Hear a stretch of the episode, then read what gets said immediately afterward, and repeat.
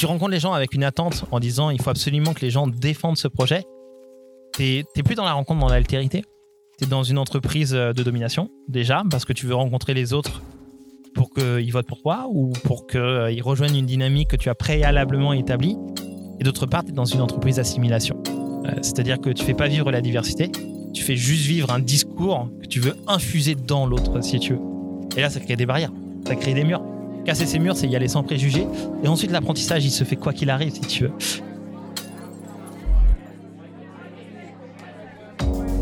Je m'appelle Damien Deville, euh, je suis né en région parisienne et j'ai aujourd'hui 28 euh, ans.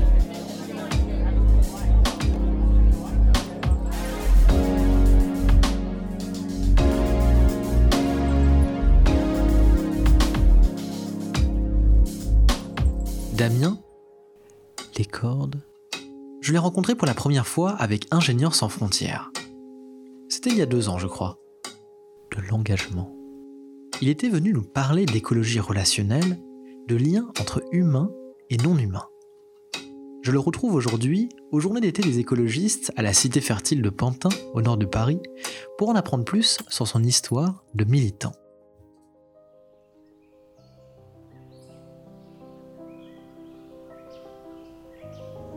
Territoire dans lequel j'ai grandi m'a beaucoup influencé, vu que j'ai eu la chance de grandir dans un petit hameau de 150 habitants, entouré par la forêt, entouré par des jardins quelque part, entouré par des maisons en pierre de meulière.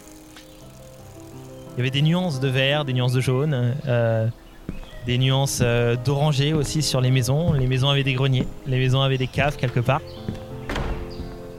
Des greniers qui permettent euh, de se rapprocher des rêveries du ciel, des caves pour entendre un peu les grondements du sol.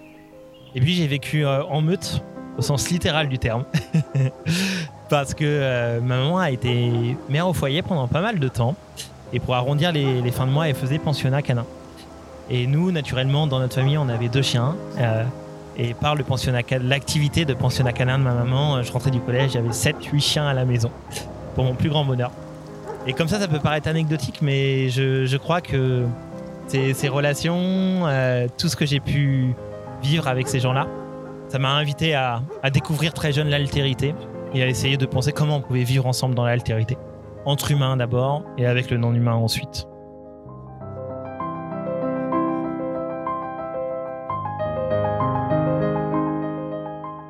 J'ai une maison métisse, en fait, avec euh, un nombre d'humains quand même assez conséquent. Il y avait beaucoup de passages chez moi, mais surtout un nombre d'humains aussi très conséquent. Et puis entouré par la forêt, donc c'est quelque chose qui forge l'esprit, forge les corps, et qui, je pense, donne une expérience au monde euh, qui invite aujourd'hui à s'engager, puisque cette magie territoriale, elle tend à disparaître.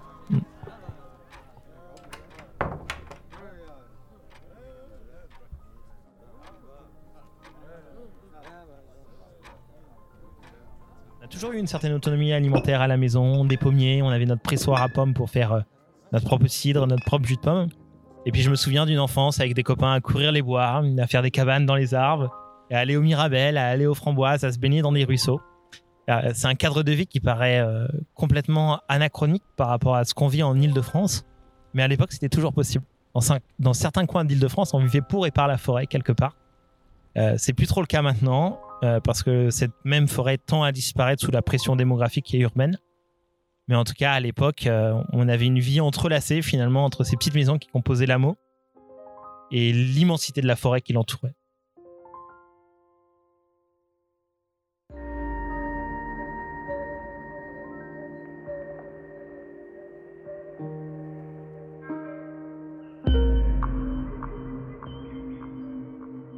C'est arrivé, arrivé sur le tard. C'est arrivé sur le tard. Pourquoi? Parce que moi, j'ai commencé vraiment ma, ma carrière académique, mon, parcours intellectuel, par des questions qui étaient très liées à la biodiversité. Donc déjà, j'avais cette notion de perte de la biodiversité qui était très forte. D'ailleurs, que je que je voyais pas tellement dans le territoire dans lequel moi j'ai évolué, mais que je voyais plutôt à travers des lectures, à travers des récits de territoires d'ailleurs, d'Afrique, d'Amazonie, etc. Et puis je suis parti en stage en licence 3, travailler justement sur la, sur la protection des populations de koalas dans une équipe de rangers au sud-est du Queensland. C'était un rêve pour moi de faire ça. Tu vois, les, les rangers que je voyais à la télé sur France 5 quand j'étais gamin, bah là j'étais avec eux sur le terrain, dans la jungle, en train de faire du recensement des populations de koalas. Alors, c'était un stage enchanteur, mais un stage aussi très dur, très physique pour moi, parce que euh, mon stage, c'était 8 heures de randonnée par jour. Parfois, on avançait à la machette dans des jungles qui étaient très denses à une époque où j'étais pas très sportif. je suis toujours pas beaucoup. Mais du coup, ça a été aussi un stage qui était violent pour moi. Et je pense que c'est cette même violence qui m'a permis de, vivre un choc intellectuel là-bas. Puisque pour protéger les populations de koalas, on les séparait des espaces qui étaient vécus par des humains, quelque part. Alors que certaines populations de koalas avaient des intérêts à vivre en zone périurbaine. Et d'ailleurs, là où je vivais en Australie, on pouvait les observer dans les jardins privés des gens. Euh, et j'observais que cette séparation entre nature et culture, elle ne marchait pas du tout. Elle ne marchait pas du tout pour plusieurs raisons. Euh, d'une part, d'un point de vue purement écologique, euh, dans ces zones protégées, réservées aux koalas, on voyait qu'au fil du temps, en fait, on se retrouvait avec des problèmes de, de consanguinité, de concurrence territoriale, qui faisaient qu'après une petite embellie des, des, populations de koalas, les populations de koalas se stabilisaient et, et finissaient par complètement diminuer. La deuxième chose, elle était plutôt d'ordre éthique, c'est-à-dire que ces koalas avaient des intérêts et des inconvénients, bien sûr, d'être en zone périurbaine. Mais au lieu de réfléchir à la coexistence et d'essayer d'accepter le fait qu'ils aient envie d'être là et qu'on modifie les pratiques humaines pour permettre aux koalas de quand même s'émanciper dans les, dans les zones périurbaines, on le refusait. Et on le refusait à travers un discours que je jugeais hypocrite, qui était un discours euh, de protection finalement. C'était au nom de la protection qu'on leur demandait de partir d'un habitat qu'ils avaient pourtant choisi, ces mêmes koalas. Et enfin, le, le troisième biais, c'était plutôt d'ordre anthropologique, c'est-à-dire que le koala est présent partout dans les symboles australiens. Et pourtant, euh, on refuse cette même coexistence. Et ça, je l'observerai plus tard en rentrant en France, que ce refus de la coexistence entre euh, le koala, le non-humain, était le miroir d'un refus d'une autre coexistence de l'altérité humaine, notamment entre population occidentale et population aborigène. Et c'est là qu'est venu mon, un peu mon choc intellectuel. En revenant en France, je me suis plutôt parti sur des questions de Ok, au lieu de séparer, est-ce qu'on ne chercherait pas à rassembler humains comme non humains dans des zones de déploiement communs et de réfléchir aux règles de cette coexistence? Et c'est comme ça que je me suis orienté vers l'anthropologie, puis la géographie territoriale. Et c'est par ces approches anthropologiques et géographiques que j'ai vu à quel point le monde s'uniformisait, quelque part, qu'on pensait les territoires partout de la même façon. Et qu'est-ce que ça créait? Ça, ça créait une déterritorialisation. C'est-à-dire qu'on on s'empêchait de penser chaque lieu de vie dans sa singularité, anthropologique, naturelle, culturelle, relationnelle, etc. Et c'est ça qui participait finalement à une mise en précarité à la fois des humains et des non-humains. C'est plutôt un sentiment instinctif de toujours vouloir euh, aller à la rencontre de l'autre, en fait. Et naturellement, quand on a envie d'aller à la rencontre de l'autre, quand on a cette curiosité, on est encore plus attiré par des personnes qui nous semblent avoir un récit lointain. Ce qui est parfois un pur cliché, euh, d'ailleurs, euh, parce que euh, il y a des gens qui peuvent être très différents physiquement et avoir un récit très similaire au tien, comme il y a des gens qui peuvent te ressembler comme deux gouttes d'eau, mais avoir une expérience relationnelle dans sa vie, n'a rien à voir avec la tienne. On est tous les autochtones de quelqu'un d'autre, quelque part, parce qu'on est tous issus d'une trajectoire qui est différente et je pense que rencontrer l'autre, euh, que ça soit quelqu'un qui vient de l'autre bout du monde ou de notre propre voisin, c'est quelque chose euh, qui est salutaire, quelque part. Comment, comment permettre une vraie rencontre dans la diversité C'est quelque chose qui est très difficile.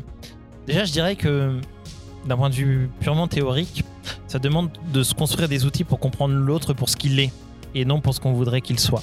Ça, c'est quelque chose qui est très compliqué. On a souvent tendance à se reposer sur une éducation qui n'a rien d'universel en France, sur euh, des acquis qui n'ont rien d'universel, etc. Donc c'est aussi en fait comprendre l'autre pour ce qu'il est et non pour ce qu'on voudrait qu'il soit.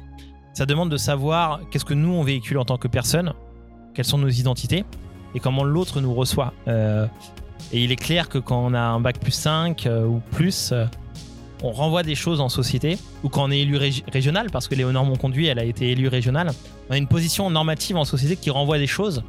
Et si on n'est pas capable de penser ça, en fait, euh, on n'arrivera pas vraiment à s'ouvrir à l'autre. Au même titre que l'autre qui vient d'un quartier populaire, de savoir aussi ce qu'il véhicule et essayer de déconstruire ça pour rencontrer l'autre.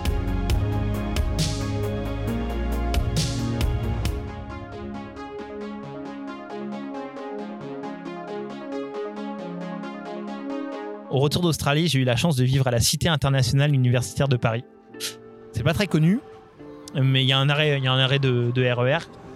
C'est un milieu qui est, faut l'imaginer comme une micro-société. C'est une cité qui est réservée à 80% pour des étudiants qui viennent de l'international. Il y a des maisons de pays et tout ça vit ensemble dans un énorme parc euh, de plusieurs hectares, si tu veux. Et cette mise en, diversité en fait de mon, de mon habitat là, pour, pour le coup, euh, il y avait 150 pays, hein, de 15 000 étudiants, 150 pays dans cette cité. Bah, m'a aussi invité à m'engager et d'ailleurs je suis devenu, euh, c'est vraiment là où j'ai commencé mon engagement. Je suis devenu l'un des agents de la, de la vie, de la vie interne à l'intérieur de cette, de cette cité quoi. Et de là a découlé tout un parcours militant. Je pense que le militantisme, euh, euh, c'est de se battre pour des mondes en lesquels on croit, des mondes toujours au pluriel, parce qu'il y a un piège à pas retomber dans l'uniformisation à travers des formes militantisme. On pourrait y revenir, mais je crois que nombre d'organisations participent à cette même uniformisation. Et du coup, on a intérêt à diversifier nos réseaux militants pour toujours mettre en crise ce qui nous semble acquis, mais aussi, euh, bah voilà, se confronter à d'autres manières d'être, à d'autres manières de penser, à d'autres manières de faire quelque part. Parce que tu vois, à la cité, ce que j'ai, à la cité internationale universitaire de Paris, c'est une micro-société. Et ce qu'on a retrouvé là-bas, c'est que euh, chaque maison étant spécialisée dans un pays, les gens restent beaucoup entre eux finalement. Les Indiens entre eux, les gens qui viennent d'Asie du Sud-Est entre eux, les Maghrébins entre eux. Et c'est normal, c'est naturel de faire ça. C'est parce que euh, on est à l'étranger, en l'occurrence en France, on veut retrouver un cadre dans lequel on se sent à l'aise et dans lequel on peut s'émanciper. Mais nous, on avait vraiment envie de créer la rencontre. Parce que tu sais, dans la rencontre 1 plus 1 en anthropologie, ça n'a jamais fait 2. La rencontre, ça donne toujours un résultat qui est, largement supérieur à la somme des parties. Euh, par exemple, si tu prends un humain plus un chien, bah, ça ne fait pas 2. L'amitié rajoute un 3, euh, les souvenirs rajoutent un 4. Bref, ça crée un monde qui est propre à ces deux individus. Donc imagine à l'échelle de 15 000 personnes comme la Cité internationale universitaire de Paris. Et on trouvait ça super de créer des espaces de rencontre. Ce qu'on avait fait à la Cité ce qui avait super bien marché, c'est qu'on avait créé des symboles communs, rassembleurs, à partir duquel on pouvait déboucher sur des idées euh, plus progressistes ou sur des idées écolos qui nous animaient euh, déjà. Un exemple que je vais te donner, c'est qu'à la Cité internationale universitaire de Paris, on a créé un jardin partagé. Et ce jardin partagé, il avait euh, pas trop un but agronomique d'ailleurs, mais il avait un but d'éducation environnementale. Pour que les gens puissent connaître en fait l'importance de créer des espaces de biodiversité, l'importance d'être en lien avec la nature, etc. Sauf que si on s'était arrêté là, on n'aurait eu personne dans ce jardin euh, partagé. Du coup, on a décidé de construire un symbole qui était rassembleur euh, dans cette cité, qui était la fête, pour le coup. Du coup, qu'est-ce qu'on a créé dans le jardin? Un bar, un espace barbecue, un espace de fête. C'était sacrifié, effectivement, dans ce jardin, un espace qui était réservé à la biodiversité, c'est-à-dire que tout le jardin n'était pas réservé à la biodiversité, il y avait aussi cet espace de fête. Et du coup, on a tiré énormément de monde au jardin à travers l'organisation de ces fêtes.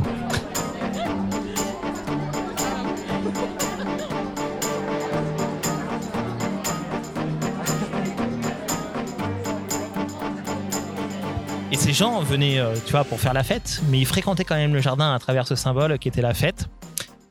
Et rien que le fait euh, d'observer, de toucher, de sentir, d'être dans un environnement duquel ils n'ont pas l'habitude, ça participe, petit à petit, bien sûr, mais ça participe modestement à une éducation générale, si tu veux. Donc ouais, moi je dirais que ça serait de trouver des symboles communs qui rassemblent l'altérité. Et il y en a, euh, la fête, l'alimentation, la culture, la musique, tu vois. C'est des choses qui peuvent rassembler et sur lesquelles tu peux, tu peux déboucher sur un projet, sur un projet commun.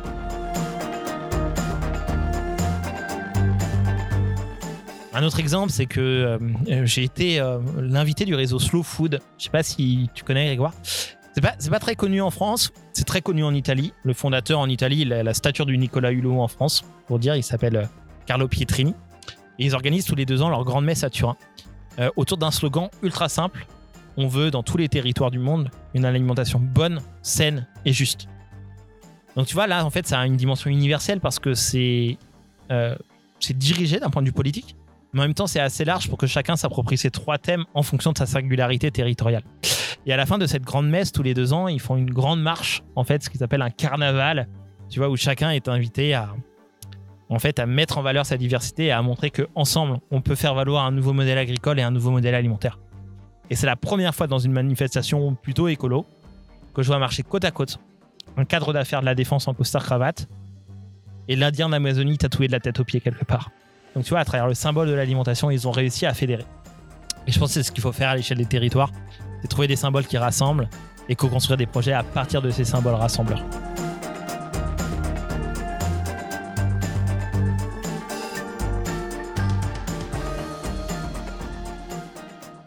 Le projet arrive naturellement après. Euh, la première étape, c'est de se rencontrer et de se rencontrer sans préjugés. Si tu rencontres les gens avec une attente en disant il faut absolument que les gens défendent ce projet, t'es plus dans la rencontre, dans l'altérité?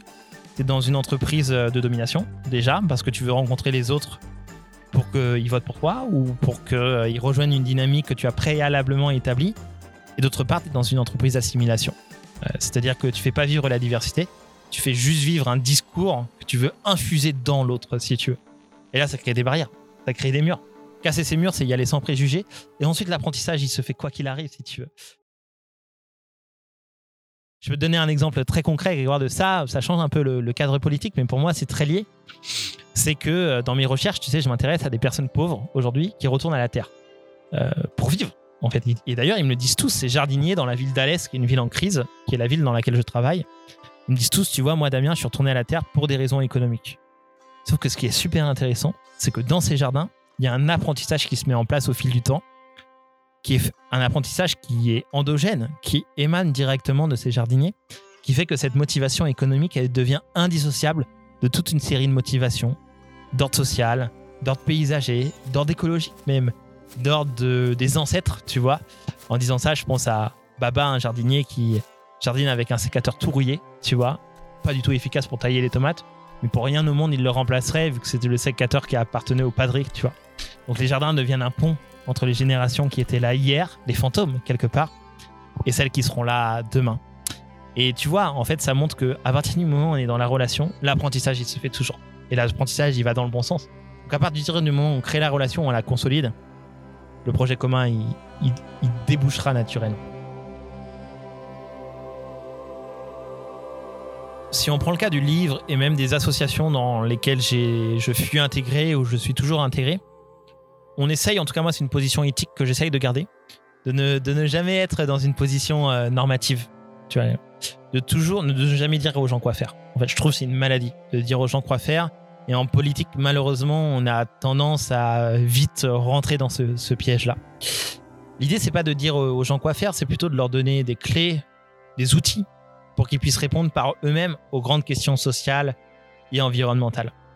Et du coup, l'approche euh, de, dialogue, elle est complètement différente à ce moment-là, parce que tu leur apportes pas finalement, tu leur apportes plutôt une méthode pour regarder le monde, tu leur apportes un regard sur le monde, et ce regard dans le monde, finalement, ils peuvent en faire quelque chose d'extrêmement pluriel en fonction de leurs propres problématiques, en fonction du territoire dans lequel ils évoluent, etc. Quoi. Dis souvent ça à mes étudiants euh, que j'ai en cours, parce que maintenant je donne des cours à l'université. Je leur dis, euh, les gars et les filles, si vous sortez de ma classe en vous posant plus de questions que quand vous y êtes entrés, j'aurai réussi mon pari de professeur.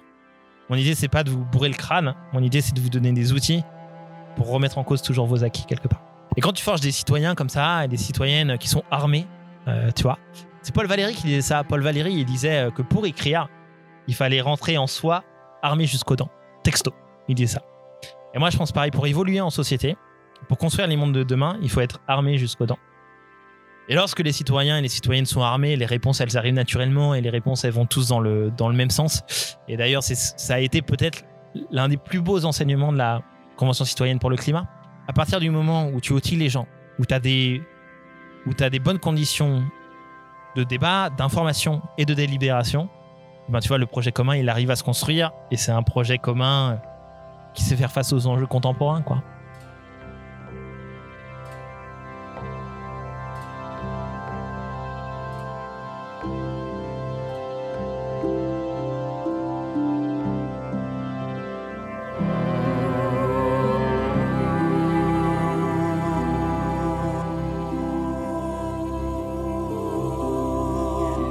Bien m'affirmer comme méditant et militant, ce qui tranche avec les milieux de la recherche classiques qui ont eu tendance à s'inventer euh, en dehors de la société pour, euh, pour le dire vite. Et ce militantisme, il prend deux formes pour moi. Une forme euh, politique, chez Europe Écologie Les Verts, où aujourd'hui je porte une mission territoire au niveau national, et puis dans le milieu associatif. C'est très important pour moi de garder au minima ces deux régimes d'engagement, puisque je pense fondamentalement que tout n'est pas politique. En tout cas, tout n'est pas politique électorale et que dans des partis, on a tendance à ne jurer que par ça au détriment d'autres formes d'engagement qui changent tout autant les choses. Euh, en Cévennes, ce qui change le plus les choses, c'est pas tellement le rôle d'un élu, c'est des gens qui, les mains dans la terre, font des lieux partagés, font des centres culturels, ceux qui remettent de la vie dans des villages qui pendant des décennies en ont été privés à cause de l'exode rural, à cause de tout ça. Et d'ailleurs, je crois que c'est l'une des missions des mondes de demain de quitter un peu cet imaginaire très euh, jacobin finalement qui accorde trop d'importance à l'action politique euh, pour aussi montrer que d'autres régimes d'engagement sont possibles. Et je crois d'ailleurs que les réponses qui sont apportées aux grandes problématiques demandent un métissage politique, c'est-à-dire un cocktail entre différentes formes d'engagement et un cocktail qui change en fonction de chaque dossier quelque part. Il n'y a pas de réponse toute faite, ça dépend de chaque problématique, de chaque territoire, de chaque euh, projet, etc.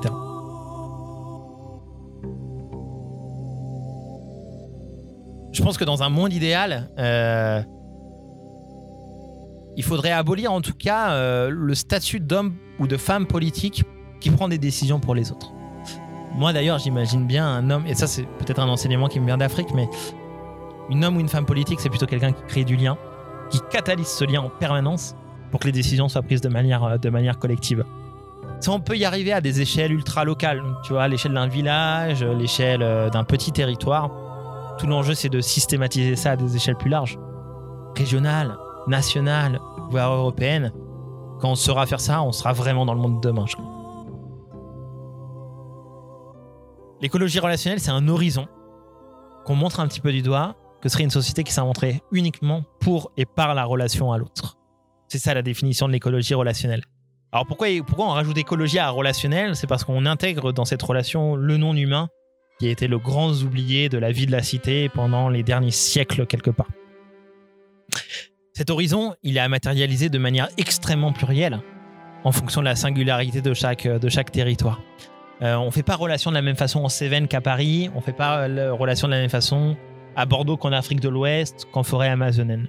Donc l'idée, c'est que chacun essaye de comprendre les singularités territoriales dans lesquelles il évolue et de ces singularités en faire un projet social, en faire un projet écologique, en faire un projet politique. Et je crois que penser ainsi change complètement l'adage un petit peu présent en écologie, tu vois, qui est de se dire euh, penser global pour agir local. Moi, j'y crois pas du tout. C'est une entreprise d'uniformisation, ça. La relation, c'est tout l'inverse. C'est tu penses plus ou moins localement ce qui nous unit pour cultiver un agir un peu plus global qu'est l'agir de la relation, justement. Et ça, ça change tout en termes de logiciel, parce que du coup, euh, on n'est pas sur un prêt à penser ou un prêt à faire en fonction de chaque territoire. On est vraiment sur une mise en récit de ce qu'on a envie de faire à l'intérieur de chaque territoire. Et quand cette mise en récit est là, l'action, elle suivra toujours et elle sera ô combien plus pertinente que quand on copie ce qui se fait ailleurs. Et d'ailleurs, cette uniformité, je trouve, on n'en parle pas assez dans les réseaux de gauche, dans les réseaux d'écologie. Pour combattre cette uniformité, pour moi, c'est le combat de tous les combats. Et comment on la, combat, on la dynamite, cette uniformité? C'est, je crois, en réinvitant la relation dans nos vies, plutôt à l'échelle des territoires. Parce que quand on réinvite la relation dans nos vies, euh, ben, on, peut, on peut se réapproprier la diversité, tout simplement. On peut faire avec les gens qui sont là, avec la singularité de nos paysages, de nos terres, de nos ancêtres, euh, de nos métissages aussi. Et du coup, dans la deuxième partie du livre, on propose cette voie de l'écologie relationnelle qui est, non qui est non protocolaire, comme on le disait, qui est plutôt euh, un horizon qu'on montre du doigt et on décrit trois grands piliers qui permettent de penser cette écologie relationnelle et qui peuvent être matérialisés à plein d'échelles d'action que ce soit. Je pense que tout projet politique et citoyen qui s'articule autour de ces trois piliers est très prometteur, à mon sens. Le premier, c'est la vulnérabilité. Euh, se dire qu'on est tous vulnérables et qu'on a besoin des uns et des autres pour coévoluer et qu'il faut placer cette vulnérabilité dans nos façons de penser et d'être à l'autre. La définition même de la vie, pour moi, c'est de laisser une trace de laisser une trace sur les autres, au même titre que les autres laissent une trace sur nous. Il faut bien réfléchir à quelle trace on a envie de laisser quelque part. Deuxième pilier, la rencontre. On, a en a déjà beaucoup parlé ensemble, Grégoire, créer des espaces de rencontre et de partage. Et le troisième pilier, la justice. Pourquoi la justice? Parce que euh, une fois que tu as dit relation, tu as un peu tout et rien dit, dans le sens où la domination, la prédation, c'est également des formes de relation. Donc il y a une idée de ramener euh, cette relation à la lumière de la justice pour que ça soit émancipateur, pour toutes les parties prenantes, humaines comme non humaines. Et je crois que, tu vois, cultiver cette pensée de la relation, ça me semble aujourd'hui être la seule voie pour emmener cause sociale et cause environnementale dans un seul et même horizon, humain et non humain dans un seul et même horizon, et de porter en drapeau ce qui me semble être euh, la définition, la définition de l'écologie politique, construire un monde qui puisse abriter plusieurs mondes, construire une France qui puisse abriter plusieurs France, quelque part.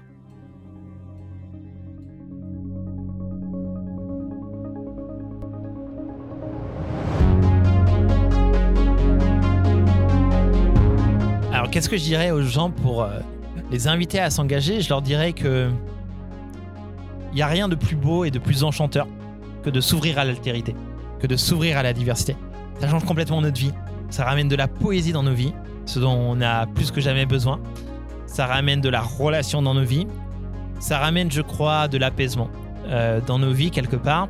Et cette altérité, elle se vit en grande partie par des chemins d'engagement. Qui soient littéraires, tu as tout à fait raison de dire que lire un livre, c'est une forme d'engagement quelque part. Qui soit associatif, qui soit artistique, qui soit intellectuel, qui soit politique. Donc osez vivre cette expérience de l'altérité. Souvent on en ressort, euh, on en ressort changé. Et ce que je dirais aussi, c'est que ne vous limitez pas à une seule structure, parce que très vite on peut se sentir euh, piégé, un peu oppressé par cette structure, parce que dans une structure, euh, on a tendance à vite penser tous, tous de la même façon quelque part. Donc n'hésitez pas aussi à métisser vos engagements, je crois que c'est ce qu'il y a de, plus beau. Allez voir ici et ailleurs et faites des liens entre tout ça. Et c'est comme ça que vous trouverez votre voie quelque part.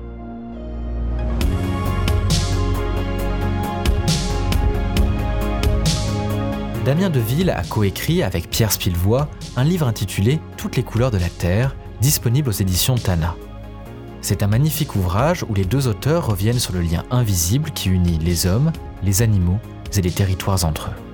J'espère que vous avez apprécié vous plonger dans l'histoire de Damien Deville autant que j'ai apprécié le faire. C'était un podcast de Grégoire Gaonac.